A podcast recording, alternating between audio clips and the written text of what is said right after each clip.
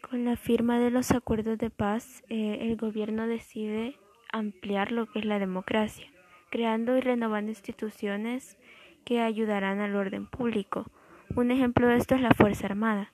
Después de la guerra, en el primer capítulo con respecto a la Fuerza Armada, el gobierno acepta los siguientes compromisos, que es modificar los principios doctrinarios con el objetivo de proteger la defensa de la soberanía del Estado y la integridad del territorio.